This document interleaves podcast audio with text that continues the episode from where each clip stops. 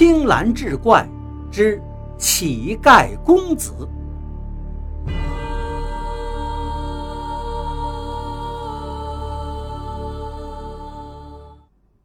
听完这番话，原本脸色苍白的王夫人，忽然间面如死灰，昏死过去。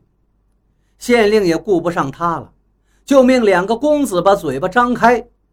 顿时，堂上众人一起发出了惊呼。正如老管家所言，府里的这位王公子上颚果然有一颗奇怪的牙齿，而成了乞丐的那个王家少爷。却与常人无异。至此，真相大白。老管家老泪纵横，请县官老爷将王府财产全都断给眼下这位真正的王家公子。县令叹了一口气，看着老管家道：“只怕有些事情还没弄清楚啊。你家老爷，也就是那位秀才，为何？”会无缘无故忽然得了怪病毙命啊？只怕是你做的手脚吧？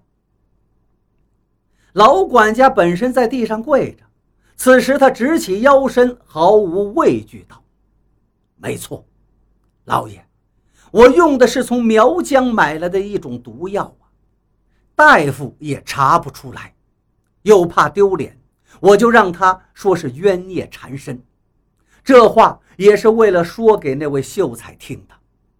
中了这种毒的人，五脏六腑会如火烧般灼热，痛苦万状，说不出话。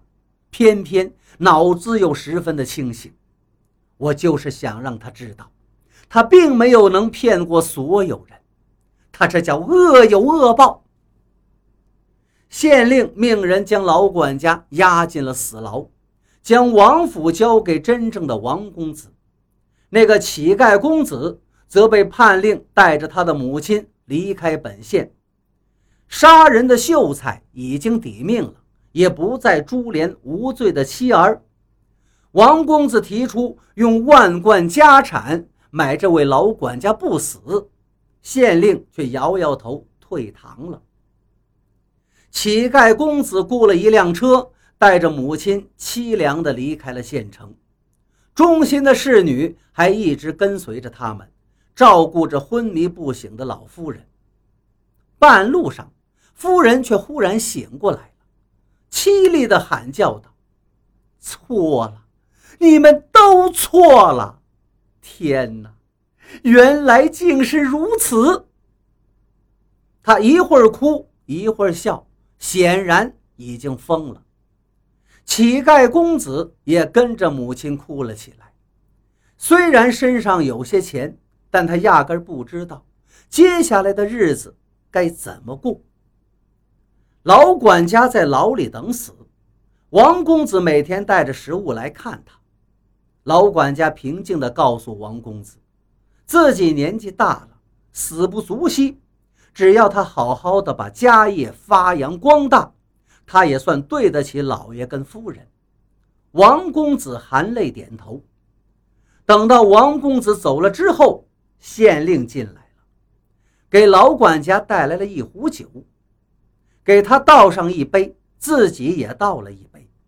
老管家不明白，县令喝了一口酒，说道：“我给你带了一个消息，可能呢，你不怎么爱听，所以。”先喝点酒再说。两个人都喝了几杯酒，县令说道：“王员外，在搬到本县之前，你们府并不是姓王吧？”老管家点了点头：“是啊，我家老爷是入赘的，原来的府邸是夫人父亲的，他姓刘。刘老爷去世之后，还仍然叫刘府。”县令又给他倒了一杯酒，道：“当时两岁的小公子自然也姓刘了。”老管家点了点头，：“不过老爷私下里给孩子起的名字是姓王的，夫人并不计较，大家也都跟着这么叫，让老爷高兴。失火之后，搬家到了这边，才改叫王府了。不过这跟老爷已经没有关系了，因为老爷已经死了，是那个秀才给改的名字。县令喝了一杯酒，道：“我们到临县访查了，对当年遭受火灾的尸体开棺验尸。人虽然是被烧死的，但……”骨头不会变化。棺材里的老爷后脑上有被钝器敲击的痕迹，估计是砚台一类的东西。重点是，他的上颚并没有那颗多余的牙齿。老管家一开始并没有反应过来，这时他突然猛地跳了起来：“不可能，一定是弄错了！”县令微微摇了摇头，继续说道：“我请了这两个县的四位仵作，分别验看过，结论都是一样的。牙床骨头天生如此，绝没有外力改变过。而且，那夫人的后脑上也有被钝器敲击过的痕迹。”县令说到这儿，老管家抱着自己的脑袋，不知所措了。这、这、这、这怎么可能？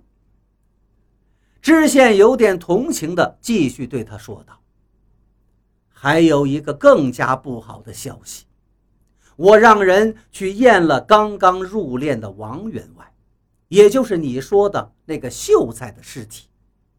可是他嘴里虽然没有那颗牙齿。”但仵作说，从他上颚骨的形状看，原来他是有那颗牙齿的，只是被拔掉了，但是痕迹还在。老管家呆呆地看着县令，仿佛一下子老了十几岁。青天大老爷，您说这，您说这话是什么意思啊？县令知道老管家其实已经听懂他的话了，只是不愿意相信而已，因此他也没有再做解释。老管家盯着牢房里闪烁不定的油灯，仿佛又回到了那个恐怖的夜晚。